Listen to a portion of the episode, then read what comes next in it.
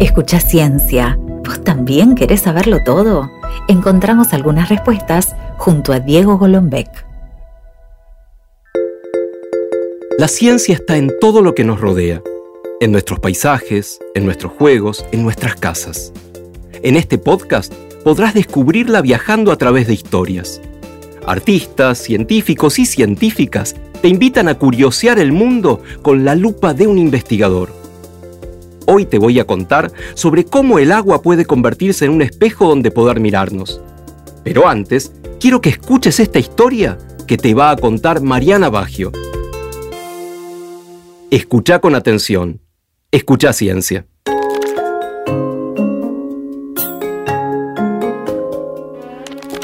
Hola chicos, hola chicas, soy Mariana Baggio. Hoy te voy a leer el cuento Los monos que salvaron a la luna lo escribió Silvia Schuher y cuenta la historia de un bosque lleno de árboles donde vivía una familia de monos. Su vida tranquila cambió una noche mientras descansaban en las ramas de un árbol y vieron en el lago el reflejo de la luna. El cuento dice así.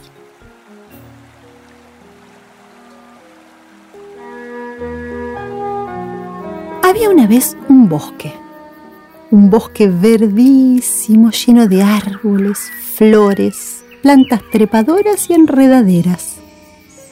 Un bosque espeso y húmedo, donde además de miles de pajaritos, pajarracos y otros bichos vecinos, vivía una gran familia de monos.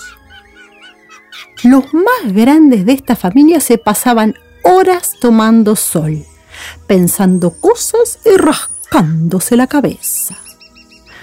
Los monos más chiquitos, en cambio, usaban casi todo el tiempo libre para saltar por las ramas, comer nueces y molestarse los unos a los otros.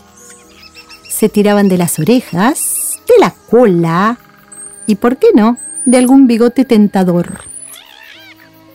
Una noche, mientras descansaban en las ramas más cómodas de un árbol, vieron en el lago del bosque el reflejo de la luna.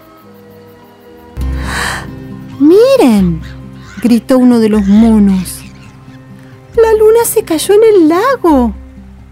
¡Qué desgracia! ¡Qué problema! chilló. A ver si la pobre se ahoga.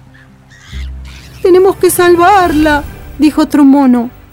El mundo no puede quedarse sin luna ni con el cielo a oscuras, ni con el bosque a negras. Fue entonces cuando los demás respondieron, Muy bien, muy bien. Mm, tenemos que sacar a la luna del lago, pero ¿cómo?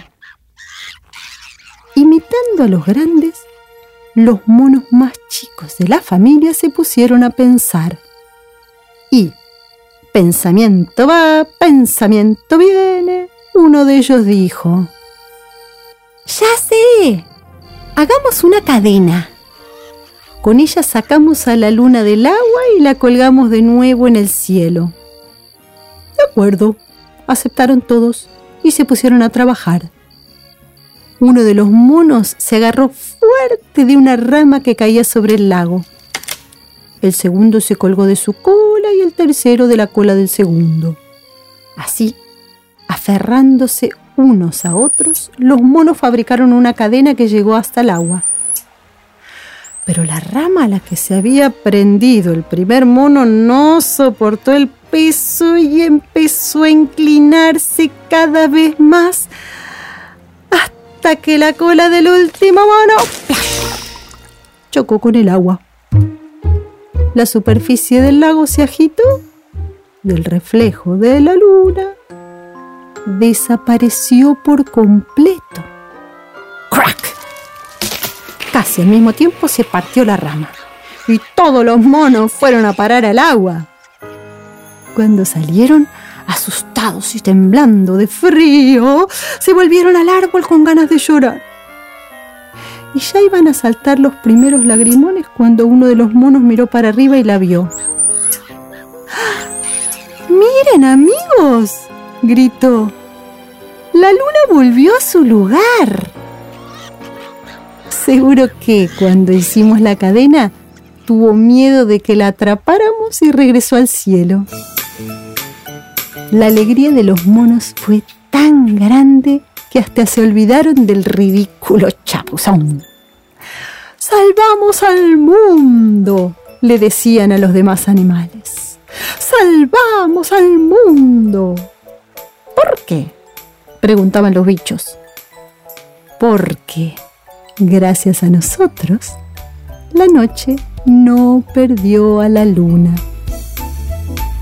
Chicos, chicas, hasta acá la historia de la familia de monos que descubrió el reflejo de la luna. Pero ustedes saben qué nos puede decir la ciencia sobre esta historia?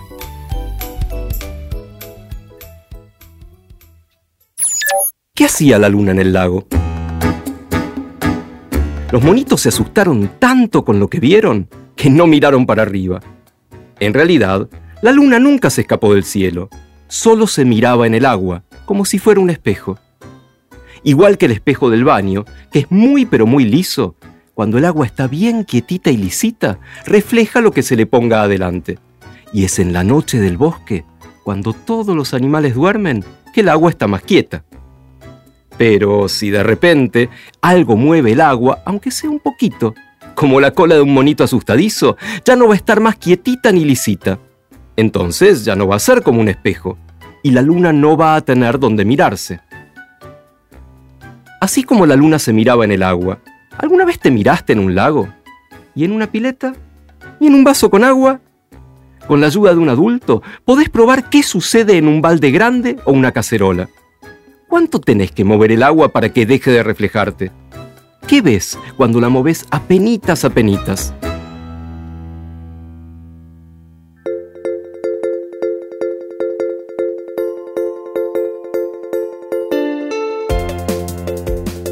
Si te gustó el cuento de los monos que salvaron a la luna, podés encontrar más historias en la página web del Centro Cultural de la Ciencia Busca Lee Ciencia, Lee Futuro y vas a descubrir también otros libros que te llevarán de viaje por el mundo del saber científico.